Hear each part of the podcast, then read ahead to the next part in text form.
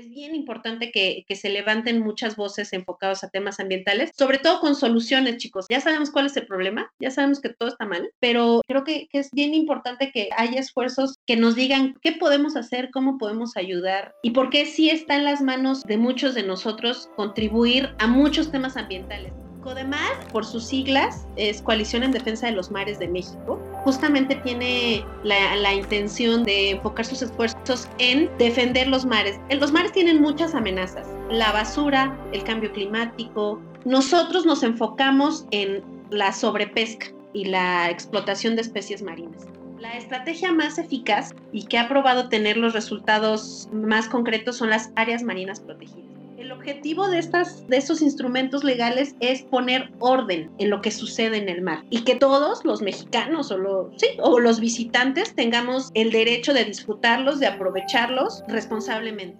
El primer proyecto fue la creación del Parque Nacional Revillagigedo la industria pesquera nos dice que cómo les vamos a prohibir que traigan peces, que estamos atentando contra la seguridad alimentaria, que estamos poniendo en, peligro el empleo de millones de mexicanos y tal. Si nos esperamos tantito, van a ver cómo todos vamos a tener más peces, ¿no? no nosotros estamos convencidos y la ciencia nos da la razón de que las áreas marinas protegidas son grandes cajas de ahorro. Hábitos eco.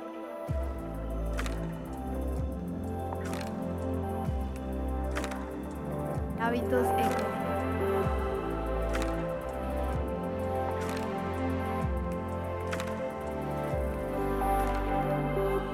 Bienvenidos al podcast de Hábitos Eco. Somos Ale y Dani. En este podcast nos dedicaremos a tener conversaciones con personas de diferentes esquinas del planeta que ya están haciendo algo a favor del medio ambiente. Sabemos que puede ser frustrante todo lo que pasa en el mundo, pero muchas veces no nos enteramos de las acciones buenas que alguien más está haciendo para contrarrestar el cambio climático. Nuestro proyecto busca transmitir la motivación para que tú tomes la decisión de cambiar tus hábitos y cada vez seamos más los que generamos el eco hacia un mejor futuro. Te invitamos a pasar, siéntate, ponte cómoda o cómodo porque es momento de hablar sobre un tema nuevo. Eco. Bienvenidas y bienvenidos. Si es la primera vez que escuchas nuestro podcast, esperamos que lo disfrutes y si ya eres un oyente frecuente, esperamos que lo sigas disfrutando. Y pues bueno, vamos a continuar con el mes de la conservación de especies en hábitos seco. Pero a diferencia de los episodios pasados, que hablamos de puros animales terrestres, en esta ocasión nos vamos a ir al mar, cerca de Ale. Sí, esta vez este episodio será algo así cerca de mí, porque durante el episodio hablaremos sobre el mar. Y para este episodio nos acompañará Nora Torres. Ella nos contará su experiencia cerca del mar y también su experiencia llegando a la CODEMAR, que es la Coalición en Defensa de los Mares. Durante el episodio hablaremos un poquito de las áreas marinas protegidas, algunos ejemplos como Cabo Pulmo y Revillagigedo, además de las consecuencias de las áreas marinas protegidas como es el spillover. No te preocupes si no conoces este término porque más adelante sabrás de qué hablamos. De igual forma hablaremos de la situación en México, además de la pesca incidental o como algunos le dicen fauna de acompañamiento. Como dice Ale, esta entrevista está llena de mucha información, pero nuestra invitada Nora Torres explica a gran detalle cada uno de estos puntos y nos logra llevar a bucear con ella a estos mares. Así que quédate al pendiente de toda la información que vamos a estar en redes sociales, tanto esta semana como la siguiente. El siguiente miércoles subimos la segunda parte que estate al pendiente. Esperamos que te quedes picado, picada. Y también te invitamos a seguir a Codemar en las redes sociales. Están como Codemar MX y a que visites su página y leas un poco sobre la revista Equilibrio. No te preocupes, durante la entrevista sabrás de qué trata esa revista. Sin más por el momento, dejamos con nuestra invitada de la semana, Nora Torres. Hábitos Eco. Bienvenidos a un nuevo episodio de Hábitos Eco. Ale, ¿cómo estás? Muy bien, Dani. Antes que me emociona mucho el tema del que vamos a hablar el día de hoy. ¿Tú qué tal? ¿Cómo te va? Igual muy contento de estar aquí, igual ilusionado, ya que nuestra invitada hoy es Nora Torres. Ella es editora con más de 10 años de experiencia, especializada en el periodismo ambiental. Ha colaborado con medios como El Universal y MBS Radio. Pero hoy en día edita la revista Equilibrio para la Coalición Defensa de los Mares de México, también conocido como CODEMAR. Nora, muchísimas gracias por tomarte el tiempo de, estar aquí, por acompañarnos. Bienvenida. ¿Qué tal? ¿Cómo te va? Hola chicos, ¿cómo están? Ale, Daniel, muchas gracias por la invitación y felicidades por, por su proyecto. Yo encantada de participar con ustedes a nombre de, de la Codemar, de mis compañeros. Entonces, pues díganme, ¿en qué les puedo ayudar? Bueno, Nora, muchísimas gracias por estar aquí nuevamente. Dani te presentó de una forma un poquito más resumida de, de, quién eres, pero ¿qué tal si les platicas a nuestra audiencia un poquito acerca de ti? Te cedemos la palabra adelante. Muchas gracias, Ale. Bueno, pues yo soy periodista de profesión y desde que inicié mi carrera profesional me enfoqué en temas ambientales. En México cada vez existen más periodistas científicos, ambientales, pero de todos modos es una rama que le falta mucho por crecer. Entonces yo llevo 10 años hablando de basura, calidad del aire, tráfico de especies, agua, biodiversidad y los tres años más recientes me he enfocado en, en temas marinos específicamente en los mares de México. Y bueno, pues durante estos tres años ininterrumpidos no se me han acabado los temas. Sigo investigando, sigo trabajando, sigo aprendiendo. Entonces creo que, creo que los temas enfocados con el periodismo marino son inagotables, nos darían para escribir y escribir y escribir. Entonces, pues yo estoy muy contenta y, muy cómoda haciéndolo. Qué bueno. Sí, la verdad es un tema bastante extenso, igual con, con lo que fuimos leyendo de, de, lo que han hecho es un área interminable y bueno, esperemos que a lo largo de esta plática podamos tocar algunos puntos importantes de lo que has hecho en, en tu experiencia en estos últimos años. Y bueno, para arrancar, platícanos por qué y cómo es que surge esta pasión por el medio ambiente. Pues bueno, yo desde, desde muy chiquita eh, siempre era como Pepe Grillo de, de, mi familia. A lo mejor ustedes no saben quién es Pepe Grillo, pero Pepe Grillo sí, sí, sí. conocemos. Una, una especie de conciencia. Entonces, siempre por hobby, por instinto, me, me he preocupado por la conservación de la naturaleza en general. Sin embargo, pues bueno, eh, voy a aprovechar para meter aquí un, tema generalmente nos enseñan o aprendemos desde chiquitos que hay que separar la basura, que hay que poner una cubeta en la regadera, ¿no? Como que este tipo de acciones que todos podemos hacer en, nuestra casa. Sin embargo, podemos hacer muchas más cosas, chicos. Eh, yo me atrevería a decirles que, sobre todo, si queremos contribuir a la conservación del medio ambiente, sean los mares o sea la tierra, tendríamos que repensar nuestros hábitos de consumo. ¿Qué comemos? ¿Qué nos ponemos? qué compramos, cómo viajamos, cómo limpiamos nuestra casa. Entonces, eh, pues bueno, un poco, un poco movida por mi interés personal y luego por las oportunidades laborales que se me fueron presentando, es que me, me enfoqué en el, en el periodismo ambiental. Entonces, digamos que mi interés, mi pasión, se combinó con mi profesión. Entonces, pues me, me, siento muy afortunada porque pues creo que son muy pocas personas quienes pueden trabajar en algo que realmente les gusta y, y más ahora en época de COVID, pandemia, confinamiento. Oye, entonces cuando elegiste la carrera de periodismo, ¿ya sabías que tú querías escribir acerca de temas ambientales? No, no, no, no, no, no. Eh, yo estudié en, en CEU, en Ciudad Universitaria, y la carrera ahí es muy general, te enseñan un poquito de todo. Y sobre todo enfocado en temas de política. Y a mí la verdad es que esos temas no, nunca me gustaron para para ejercer el periodismo, pero poco a poco fui encontrando, fui encontrando dónde ejercer. Eh, un, lo primero que hice en temas ambientales fue esta, esta revista de la que hablaba Daniel, que se llama Equilibrio, que es una revista que tiene como nueve, diez años, que se enfoca justo en temas ambientales. Entonces ahí entré primero como editora web y luego al poquito tiempo ya me quedé con la edición impresa y es hasta donde sigo ahora. Entonces, pues ahí encontré, encontré un nicho de periodismo que, que me gusta mucho y que tiene muchas posibilidades, porque el equilibrio es una revista que se distribuye en todo México. Entonces, pues eh, hemos tenido la oportunidad de llegarle a directivos, a autoridades, a académicos, a, a la sociedad civil, por supuesto, estudiantes, eh, investigadores, entonces es una revista que me ha dado y nos ha dado a toda la Codemar eh, muchas, muchas satisfacciones porque es una revista muy conocida, valorada, y modestia aparte, y pues ahí la seguimos haciendo, ¿no? Entonces, no, no sabía que me quería dedicar a esto, pero qué bueno que encontré mi vocación. Órale, ahora sí que te encontró. Todo se fue dando. Uh -huh. Oye, y mencionabas que aún en, en el periodismo, aún como que hay muchísimo camino que recorrer en cuanto a escribir acerca de temas ambientales.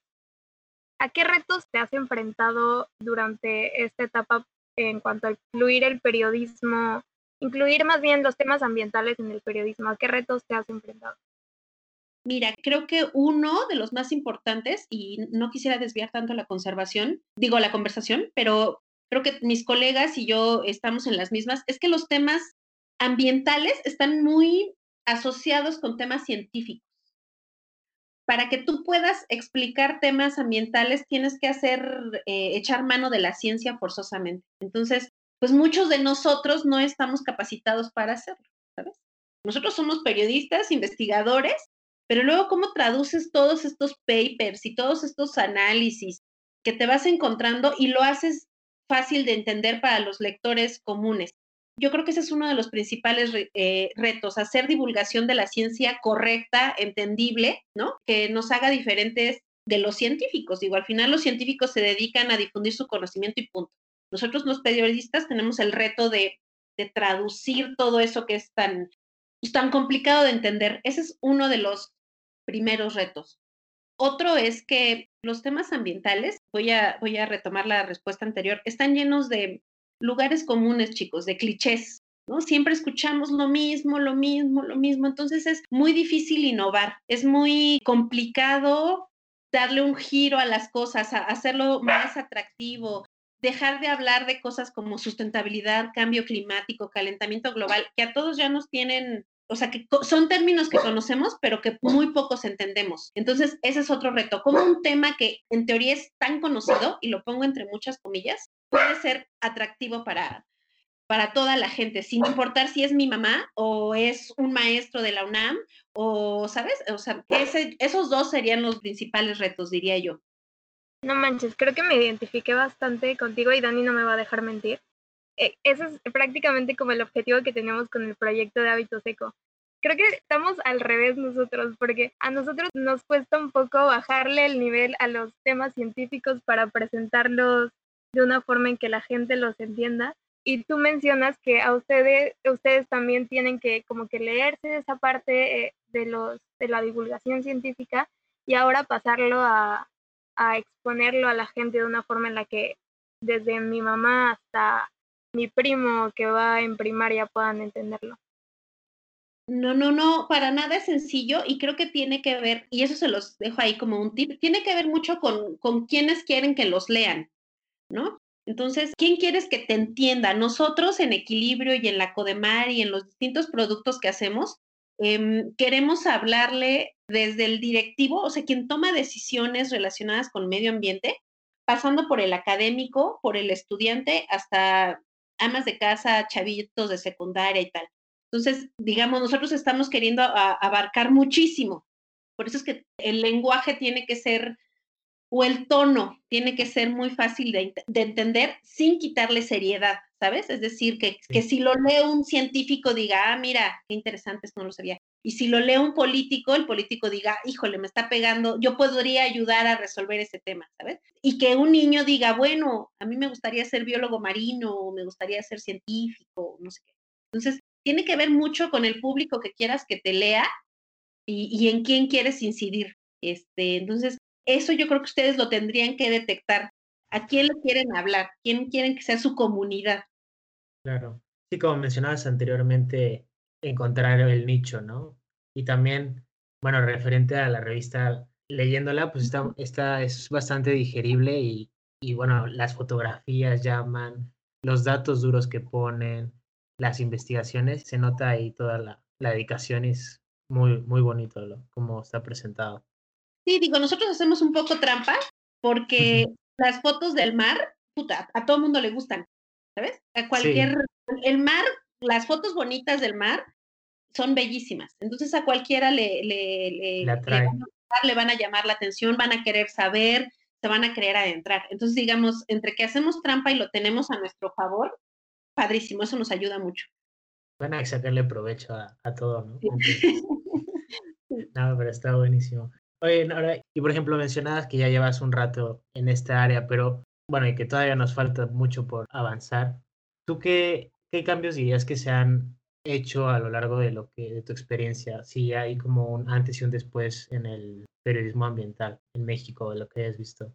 Sin duda, ¿eh? Sin duda. Em, a mí me sorprende y me sorprende para bien. Me da mucho gusto que cada vez hay más seminarios de divulgación científica que se organizan, bueno, se empezaron a organizar presencial y obviamente ahora cada vez me entero que hay más vía Zoom, donde em, la idea es que trabajen divulgadores, científicos y periodistas como para encontrar cómo abordar el tema. Entonces yo creo que sí se ha avanzado, sí se ha hecho mucho. Ha habido grandes reportajes que se han publicado de temas muy difíciles, pero que se hacen muy digeribles. Por ejemplo, les voy a contar, hace dos años se publicó en, si no me equivoco, fue en Aristegui Noticias y en dos, tres medios más, un reportaje bien grandote de tres entregas sobre la pesca en México. Y lo, lo publicaron unos amigos periodistas independientes buenísimos, buenazos, muy talentosos. Y mm, entonces abordaron un tema tan grande como la pesca en México y le metieron sobreexplotación, subsidios, un montón de cosas que son muy difíciles o muy abstractas, la pudieron traducir en un reportaje de tres entregas. Entonces, ese es un gran ejercicio que se ha hecho. Yo se los aplaudo mucho, sigue siendo referencia y cada vez hay más colegas, más periodistas que le están entrando al tema de la divulgación y algo que es padrísimo es que los científicos se están esforzando en, en ellos mismos bajarle, en hacer lo que en traducir lo que ellos mismos investigan. A mí me pasa que tengo muchos amigos biólogos marinos, muchos, y cuando me empecé a juntar con ellos, no les entendía nada de lo que hablaban, nada. Yo me sentía como la más este, ignorante, que no les entendía. Entonces, creo que ha sido un ejercicio de que entre que yo intento aprender, cultivarme y tal, y ellos intentan bajarle a su densidad, por decirlo de alguna manera. Entonces, Sí, yo creo que sí se ha avanzado mucho. Hay cada vez más medios que andan haciendo ahí sus esfuerzos, algunos muy buenos. Entonces, todavía falta mucho, mucho, mucho, mucho por hacer, pero creo que ahí vamos. Y justo en, en este, sin meterme en temas políticos, pero justo en este sexenio, es bien importante que, que se levanten muchas voces enfocadas a temas ambientales, sobre todo con soluciones, chicos. Ya sabemos cuál es el problema, ya sabemos que todo está mal, ya sabemos que lo hemos hecho mal toda la vida, pero creo que, es bien importante que haya esfuerzos que nos digan qué podemos hacer, cómo podemos ayudar y por qué sí está en las manos de muchos de nosotros contribuir a muchos temas ambientales. Elijan el que quieran. Basura, agua, animalitos, mares, tierra, cielo, el que quieran. Todos podemos contribuir de muchas maneras. Sí, exacto. Me gustó mucho eh, la parte en la que mencionabas que también los científicos están, están como comprometidos en bajarle el tono a la información y creo que eso va haciendo que la información sea más inclusiva, que todos puedan entenderlo y que esté al alcance de todos. Y bueno, continuando con tu experiencia, con lo que nos comentabas, que has escrito acerca de varios temas ambientales, pero como que el tema del mar te fue jalando hace tres años. Me gustaría saber cómo es que encontraste en el mar esa razón por la que merecía la pena escribir y que todos se enteraran como lo que sucede ahí. Eh, pues fue fortuito porque mm, en la Codemar hace tres años empezamos a trabajar muy fuerte en un proyecto de creación de un área natural protegida en el Océano Pacífico. Se trata de, de unas islas que están lejísimos, que se llaman Revillagigedo, son cuatro islas, entonces, nuestro proyecto principal, después de haber enfocado nuestras baterías mucho tiempo en, la Tierra, surgió este, esta posibilidad de trabajar en este proyecto. Entonces, la intención del proyecto que lo logramos en tiempo récord fue proteger 14.8 millones de hectáreas marinas en estas islas. Están, les digo, en el Océano Pacífico, se comparan con Galápagos. Es, es el, digamos, uno de los paraísos marinos más importantes en el mundo. Entonces tuve la suerte y el honor de, trabajar en, la creación de esa área marina protegida con la enmienda de hacer toda la estrategia de comunicación. A mí me tocó eh, hacer equilibrio dedicada a Revillagigedo, redes sociales dedicadas a Revillagigedo y ni yo sabía que era Revillagigedo, ¿saben? O sea, a mí cuando me dijeron, a ti te toca, yo decía, Diosito, pero ¿qué es eso? ¿Dónde está? ¿Qué es un archipiélago? ¿Por qué vamos a proteger algo que está tan lejos, no? ¿A quién le importaría? Bueno, claro que todo el proceso de investigación, de, de conocer el lugar, tuve, tuve la fortuna de ir a Revilla y de pasarme allá perdida como 15 días. Entonces, digamos que primero fue por obligación laboral, y luego ya ha sido por mero gusto, ¿no? Yo cuando no tengo que viajar por trabajo, yo dedico mis días libres, fines de semana, incluso a irme a bucear de entrada por salida y me regreso, este, yo nomás quiero estar en el agua y en el agua y en el agua y ya, o sea, todo el mundo dice que quiere ir de vacaciones a las montañas nevadas y al bosque y padrísimo. Yo por mí quisiera estar de veras en el agua. Entonces empezó por obligación, por encargo y ya después lo hice lo hice como por pasión. Después de Revilla Gijedo hicimos una enfocada en el Mar de Cortés y en el Pacífico Subcalifornianos. Hicimos dos documentales con el equipo de Por el Planeta, con Alberto Tinoco. Este, pues la vida me ha mantenido en el mar, afortunadamente, la vida personal y la vida profesional. ¿En algún momento creíste terminar ahí o en algún momento estuvo en tus planes? O sea, prácticamente Codemar llegó, llegaste tú y Codemar llegó a tu vida. y me la cambió. Eh, Mario Gómez, que es el, fundador de la Codemar, siempre dice esta frase y se la voy a robar. Nosotros nos acordamos del mar en Semana Santa, cuando nos queremos ir a Acapulco y nos queremos echar nuestro ceviche y tal. O sea, la mayoría de los chilangos o de quienes vivimos en las ciudades, esa es nuestra referencia del mar. Nosotros, con una bebida, viendo el mar. Poco, poco nos pensamos qué hay debajo de este espejo de agua, ¿no? Vemos el mar grandote, inmenso, y poco pensamos qué hay abajo. Lo que está padre es qué hay abajo. Claro que ver el horizonte y el atardecer y el amanecer está increíble, pero es más increíble lo que hay abajo. Entonces a mí me pasó, por contarles, me tocaba ir a las expediciones de trabajo eh, marinas y a mí me tocaba quedarme arriba del, barco o de la lancha o de la panga agarrando los celulares y los suéteres de todo el mundo. Porque yo no sabía ni nadar. O sea, yo ahí me quedaba como esperando a que salieran y salían contando como, ¿viste la ballena?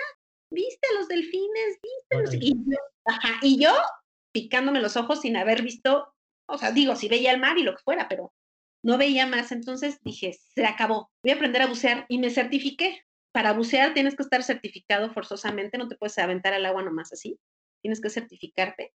No sabía. sí, sí, sí, digamos que es un requisito básico porque es hermoso, pero necesitas toda tu, concentración, tiene que estar muy enfocada en tu cuerpo, en tu respiración, en lo que está, o sea, no, no tienes posibilidad de distraerte poquito, tienes que estar muy enfocado. Obviamente necesitas esos conocimientos. Me certifiqué y desde entonces no he dejado de bucear. Les digo, en fines de semana, dos, tres días, me gasto mi tiempo y mi dinero en irme a bucear. En la pandemia me escapé un mes y me la pasé buceando un mes. Sin avisarle de ensueño. A ensueño, sí. Y luego, antes de eso, me pude ir a Revilla y me la pasé buceando allá. pues sí, padrísimo. Entonces, digamos que lamento haberme tardado tanto en voltear a ver al mar, pero ahora que ya lo volteé a ver, que ya me metí, ya no me voy a salir. Ahora te la pasas buceando, qué bonito. ¿qué es lo más bonito que te ha pasado o padre que como experiencia buceando? Híjole, les voy a contar una.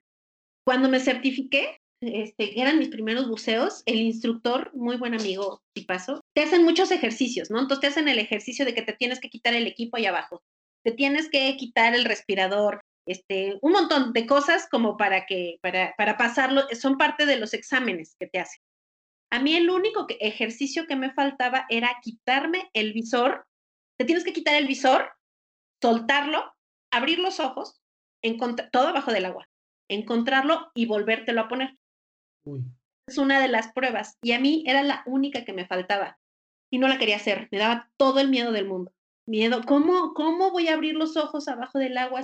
¿Cómo? ¿No? En mar abierto. Y desde que nos iba a empezar la última, la última, el último buceo, el instructor me dijo, si no haces ese ejercicio, no te voy a certificar. No me importa que ya pagaste, no me importa que pasaste todos los demás. Si no haces eso, no te voy a certificar. Puta, bueno, órale. Cada, cada inmersión dura como 40 minutos. Entonces pasaba el tiempo y Arturo me, me, señalaba su cronómetro y me decía de que se te está acabando. Y yo no, no había forma, yo por favor, perdónamela, perdónamela, no, y me señalaba. Y entonces resultó que hace año que yo me certifiqué por azares del destino, bueno, no por azares del destino, porque la naturaleza es muy sabia, regresaron a la Bahía de La Paz, que es donde yo me certifiqué en Baja California Sur, las mantas gigantes. Había como 14 años en las que no se habían visto, no habían regresado, no estaban, no sé qué. Ese año volvieron. Todavía seguimos investigando por qué volvieron.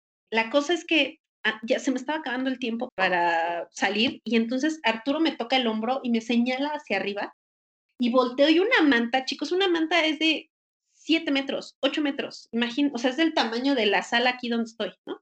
Entonces me señala y me dice, vela, vela, y yo abajo del agua, embobada, embobada, porque estas, estos animales son enormes y como que se dan cuenta de la presencia humana. No sé si les gusta, pero se dan cuenta. Entonces vienen hacia ti, se te ponen de lado, se te enseña la panza, te enseña todo. Puedes hacer contacto visual con ellos. Y la manta andaba presumiéndonos a Arturo y a mí solitos ahí. Y ya, se fue, se perdió. Y después de que pasó eso, yo dije, ni modo que por mi miedo a quitarme el visor, me voy a perder de estas cosas. Si, si no me lo quito, nunca voy a volver a ver este tipo de cosas. Y entonces le jalé el hombro a Arturo y le dije, estoy lista, ahorita, ahorita. Me quité el visor, no sé qué, hice mi examen, me lo puse bien. Y entonces me hacía Arturo por abajo del agua, ok, ya pasaste, ya pasaste, puta. Y ya ahí se fue la inmersión y para arriba. Este, bello, bellísimo. Entonces, digamos que esa experiencia me cambió la vida. Así dije, puta, la primera vez que vi una manta y que la sientes, porque además la sientes, es padrísimo. Sí, entonces ha sido de las más grandes satisfacciones. Digo que no es nada comparado con lo que hacen los buzos profesionales, pero a mí me gusta muchísimo. No, eh, Yo, hasta yo estoy emocionada. Gran historia, gracias por compartir, ¿no? Increíble experiencia. Sí, no, y ¿sabes qué? Nora, yo vivo en Acapulco. Así que entiendo eso que mencionas, que la gente llega Semana Santa y están los chilengos aquí, llega, hay un puente y hay chilengos, hay un puente y llegan todos los que están cerca de aquí de, Guerrero a pasarle en Acapulco. Y ahora que dices que tú, o sea, como que tuviste tomar, que tomarte el tiempo para decidirte en tomar este curso de buceo, la verdad es que a mí me le tengo mucho respeto al mar y un poco de miedo, porque creo que hay un, chorro de cosas que aún no se saben acerca del mar y me da mucho miedo como adentrarme, nadar en el mar. Y ahora que me comentas esta experiencia, quiero vivirla, o sea, quiero, quiero saber qué es lo que se siente. Tal vez no sé si certificarme en buceo, pero sí quiero tener esa experiencia de ver todo abajo. Hazlo, es padrísimo. Te digo, el mar por fuera es un saque de onda, es, es imponente, pero por abajo es todavía más. No te podría describir los colores que hay, las formas que hay, lo que oyes, lo que sientes, lo que vibras. Es bien diferente. Yo a todo mundo siempre le ando diciendo, hazlo, hazlo, hazlo. Y si tú lo tienes ahí como patio, casi, casi, hazlo. Me emocionaste bastante. lo, voy a hacer. Pero bueno, vamos a continuar un poquito con el flujo de la plática de cerca de Codemar. nos gustaría que eh, le presentaras a la audiencia un poquito y le platicaras un poquito acerca de CODEMAR. CODEMAR, por sus siglas, es Coalición en Defensa de los Mares de México. Justamente tiene la, intención de, enfocar sus esfuerzos en defender los mares. Los mares tienen muchas amenazas, la basura, el cambio climático.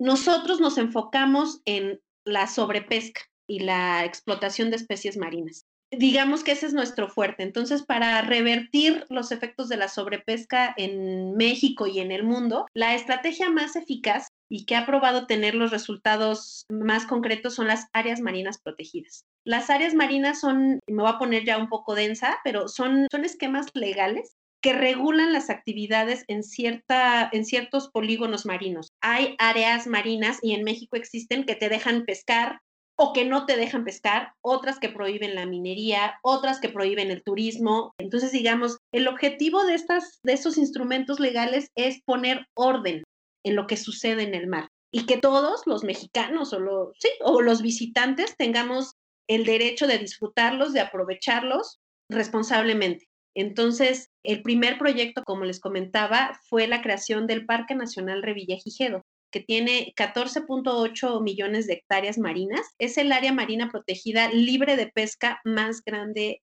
de América del Norte. ¿Qué significa que sea libre de pesca? Ahí no puede pescar nadie. Nadie. No pueden pescar la industria, no pueden pescar eh, los turistas, no se puede la pesca deportiva, no se puede ningún tipo de pesca, ninguno.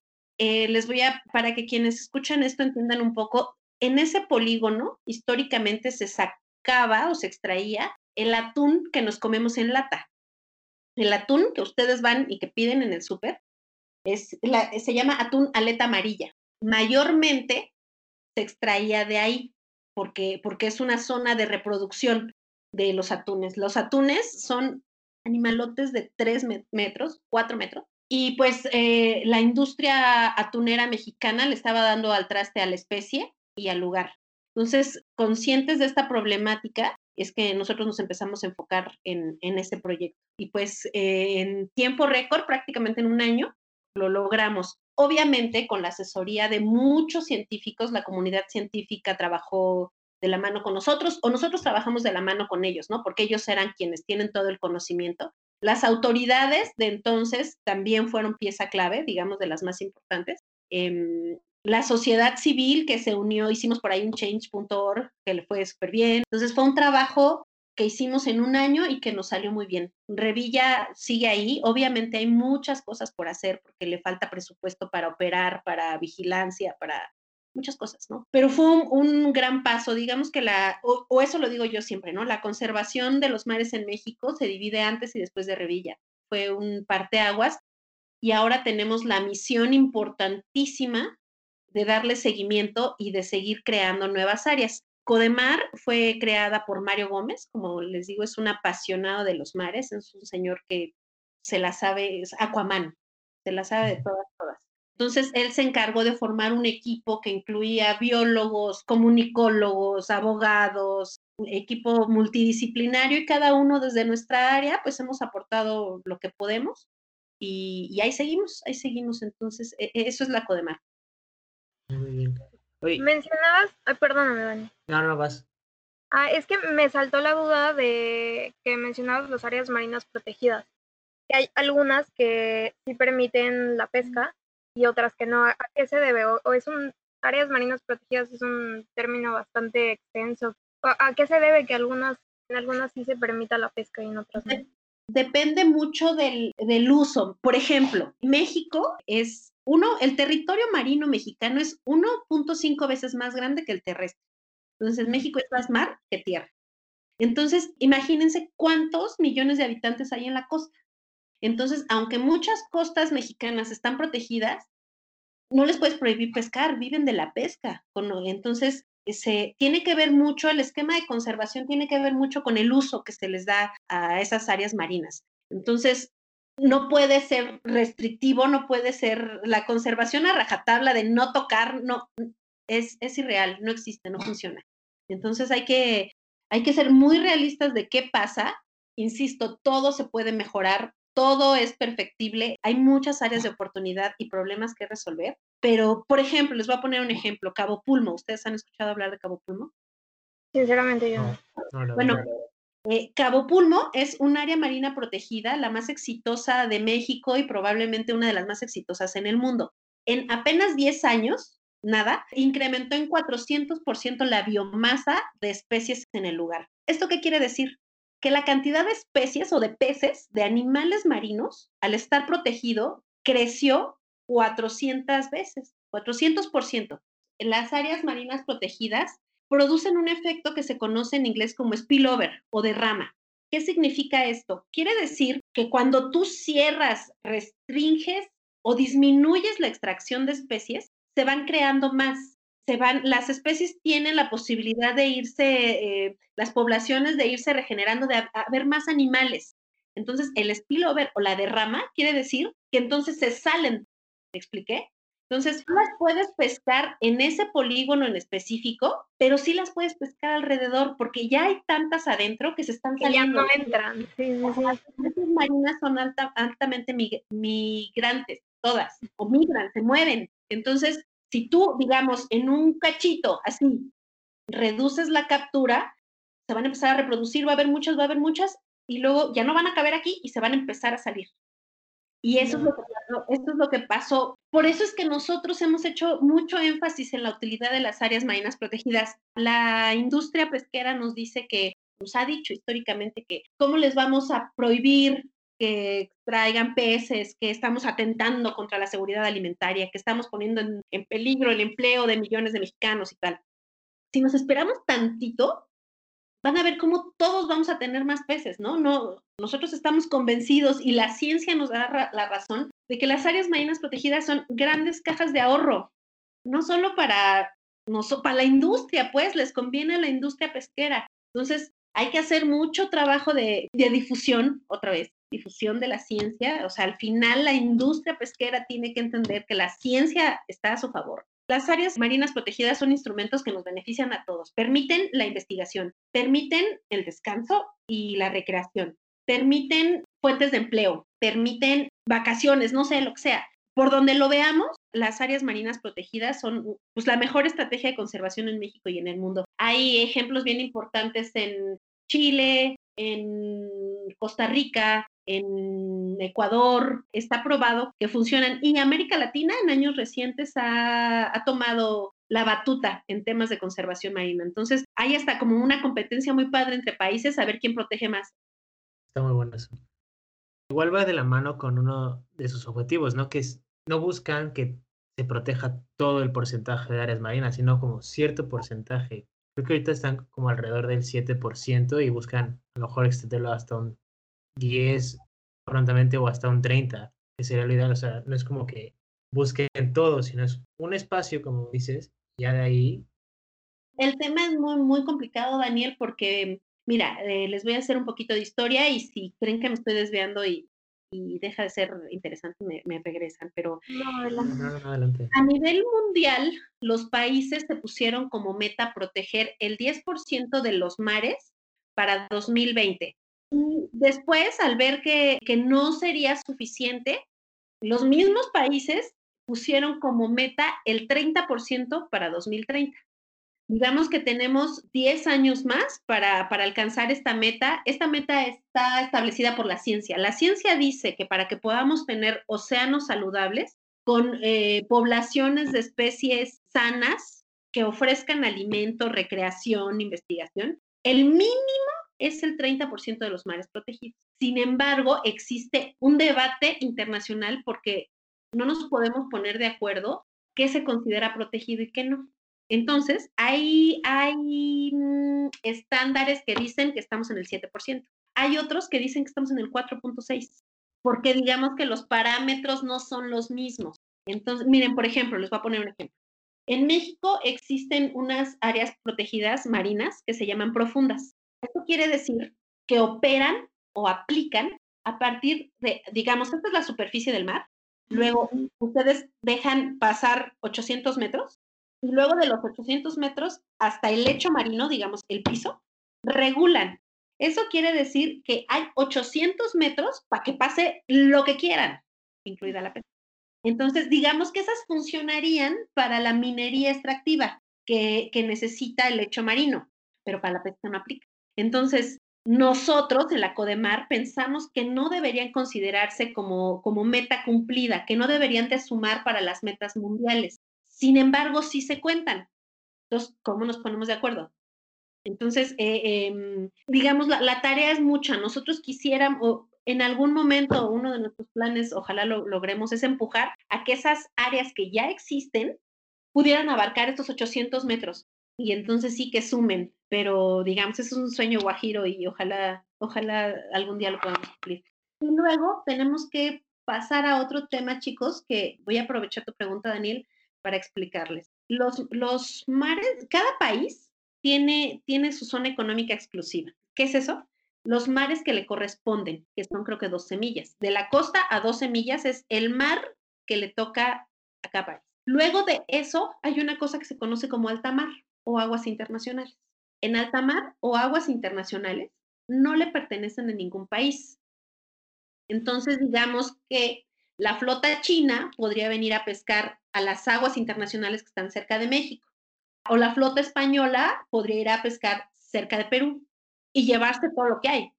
Porque como no le pertenecen a nadie, o le pertenecen a todos, depende de cómo lo veas, pues lo mismo tiene derecho del peruano que el español, que el chino, que el, ¿sabes? Entonces, aunque ya hay muchos esfuerzos, es bien importante que la comunidad científica internacional se ponga de acuerdo con qué hacer con esas áreas, porque si no están a merced de, de todo. Entonces, podría pasar lo que fuera ahí, minería, derrames, sobreexplotación, sobrepesca, porque son de todos, en teoría son, y qué bueno, ¿no? Los océanos sí deberían de ser de todos, pero es importante regularlos o protegerlos, porque si no va a pasar lo que está pasando, que, que, que quien tiene la lana para llegar y aprovecharlo lo hace, con las consecuencias que ustedes imaginarán. No, pues sí hay mucho trabajo por, por delante. Pero bueno, y en cuanto a la situación ahora en tema de mares y de lo que tú te especializas, ¿cuál es como la situación actual ahorita en México? ¿Qué es como lo más importante o el boom? Ok, eh, obviemos que el problema de la basura es enorme, que el cambio climático, el blanqueamiento de corales son problemas graves. Digamos, una vez que, tenemos establecido eso y, y, enfocándonos en lo que hace la CODEMAP, en los mares de México la sobrepesca es muy preocupante. 80% de las especies de los tiburones están a punto de extinguirse. El atún aleta azul, que es diferente al que les contaba hace rato, está muy cerca de la extinción comercial. La vaquita marina está a nada de que se extinga, que es una, especie emblemática mexicana. Entonces, la situación es preocupante. Y más allá, bueno, ya sabemos que es preocupante, entonces es momento de ocuparnos, ¿no? De intentar resolverlo.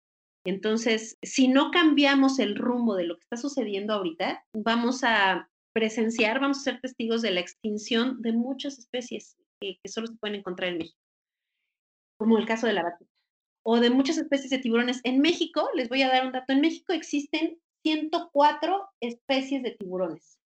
Solo están protegidas tres. Las demás, ahí andan, ¿no? Este, uno puede hacer lo que quiera con ellas.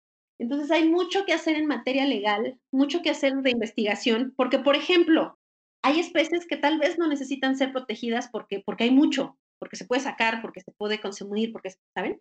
Entonces falta mucho por hacer para saber qué especies se pueden pescar, cuáles, cuáles están en peligro, qué pasa si te comes un cóctel de camarón, qué pasa si te comes una latita de sardinas, ¿no? La, situación es muy complicada les voy a dar un dato. Por cada kilo de camarón que se pesca, se regresan al mar muertas nueve kilos de otras especies. ¿Se van atrapadas en las redes? Las redes se avientan al mar. Están buscando camarón en este caso, digamos. Entonces sacan y una vez en el barco, eh, los pescadores industriales empiezan, descartan lo que no les sirve y van mantas, mantarrayas, delfines, tortugas, tiburones, lobos marinos. Hay unos videos donde se ve que de las redes salen lobos marinos. Los lobos marinos unos gigantes, caray, y caen en las redes. Entonces, comer, comer un, un coctelito de camarón tiene mucho impacto. Comerte una latita de sardina tiene mucho impacto. digamos que el cochinero que hay atrás es mucho. Y quienes están quedando con la tajada son un grupito muy reducido de personas millonarias, ¿no? Entonces, pasa mucho, me, me pasa que, que, lo veo. Yo tengo amigos pescadores ribereños que son mis amigos, muy amigos. Entonces me pasa que ellos salen a pescar con su cañita y van sacando de a uno, de a uno para venta o para consumo y llegan los barcotes y avientan sus redes. Y entonces, ajá, entonces lo que dicen los pescadores, y les doy todas las razones de que lo saquen ellos a que lo saque yo, mejor me lo llevo yo. Digamos, Eso es lo que se le conoce como pesca incidental. ¿No? Ajá, la pesca incidental es lo que no usas. Lo que, esto que les digo, las mantas, las mantarrayas, las tortugas, los que se descarta, todo eso se llama pesca incidental. Y fíjense qué nombre tan elegante le, le pone la, la, industria. La industria le llama fauna de acompañamiento. Así le maquillan este, a la fauna de acompañamiento, pero, pero en realidad es una masacre. Entonces, ¿qué pasa? Que los pescadores ribereños dicen eso, de que lo saquen a estos, a que lo saque yo, mejor lo saco yo. Y entre que, entre que los saquen los ribereños o los saquen los grandotes, lo cierto es que le estamos dando en la torre a, los mares y a la vida que hay en ellos. Es cierto que son una fuente muy importante de proteína animal. De hecho, el futuro de la alimentación va, va va apunta hacia los mares, pero si no los cuidamos no va a haber. O sea, aunque, aunque queramos, no va a haber, porque ya no hay que sacar. La industria pesquera utiliza desde hace muchos años más, va, va redoblando sus esfuerzos, es decir, más barcos, más personal, más gasolina, para sacar lo mismo todos los años. ¿Me explico? O sea, necesitan más para sacar lo mismo, porque ya no hay. Y no hay ningún plan, a menos que sean las áreas marinas protegidas, para revertir esta situación. Entonces, ¿qué podemos hacer como consumidores? Si puedo, si puedo meter el gol ahorita, cuando ustedes vayan a un restaurante de, de pescados y mariscos, pidan la carta y pregunten, ¿qué me estás dando? Por ejemplo, dice pescado del día, ¿ok? ¿Qué pescado es? ¿De dónde lo sacaste? ¿Cuánto tiempo lo tienes congelado? Por ejemplo, la pesca deportiva en México, que es una industria muy grandota, tiene especies reservadas, es decir, solo pueden sacar ciertas especies, como el marlin, como el dorado. Esas especies están reservadas para la pesca deportiva. Y en todos los restaurantes nos venden marlin y nos venden dorado. Es ilegal, pero como no hay quien supervise, quien vea, pues puede pasar lo que sea. Entonces, por eso yo empecé esta charla diciéndoles que nuestros hábitos de consumo son fundamentales. En la medida en que digamos, yo no me voy a comer ese pescado porque no sé de dónde lo trajiste y tú tampoco sabes, que dejemos de comer camarones, por ejemplo, ¿no? Que dejemos de comer eh, sardinas. Yo sé que son deliciosas y es dificilísimo. Pero si no, en nuestros hijos o sus hijos, si quieren tenerlos, pues les vamos a tener que contar que existían ciertos tiburones y que existían ciertos atunes y que porque, porque ya no van a existir.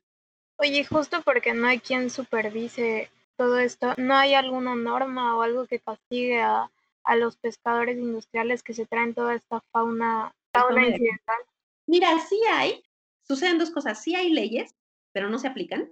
Hay vedas, temporadas, este, límites de captura, sí hay, pero no se respetan. Y por, por, otro lado, hay muchos vacíos legales, muchas omisiones. Entonces, como no hay prohibiciones, mira, por un lado las que hay no se aplican y luego por otro lado faltan muchas. Entonces, insisto, mares de nadie.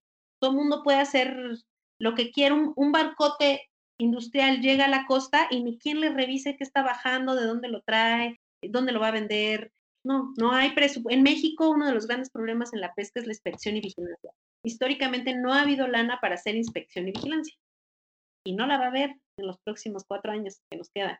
Entonces, sí es un problema bien grandote, es un problema que de concientización, de acercar. Mientras la industria esté por su lado y nosotros los conservacionistas por otro y la academia esté por otro, no vamos a llegar a ningún lado.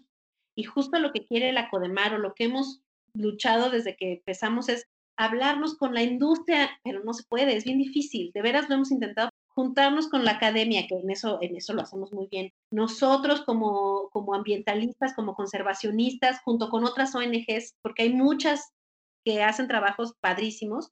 Entonces, tiene que ser un trabajo de difusión, de mucha difusión, de mucha conciencia, de mucho explicarle a la gente qué pasa, qué pueden hacer. Entonces, este, aunque, respondiendo a tu pregunta, aunque hay leyes, aunque hay vedas, aunque hay temporadas, aunque hay límites de captura, difícilmente, Ale, difícilmente se aplican o se respetan. Bueno, eso fue todo por hoy. Muchas gracias a los que se quedaron hasta el final. Esperamos que les haya gustado el episodio esta semana. No olviden compartirlo con amigos y familiares que saben que puede interesarle este tema. Igual, no olviden de seguir nuestra página en Instagram de hábitos.eco y los esperamos en el siguiente episodio. Nos vemos.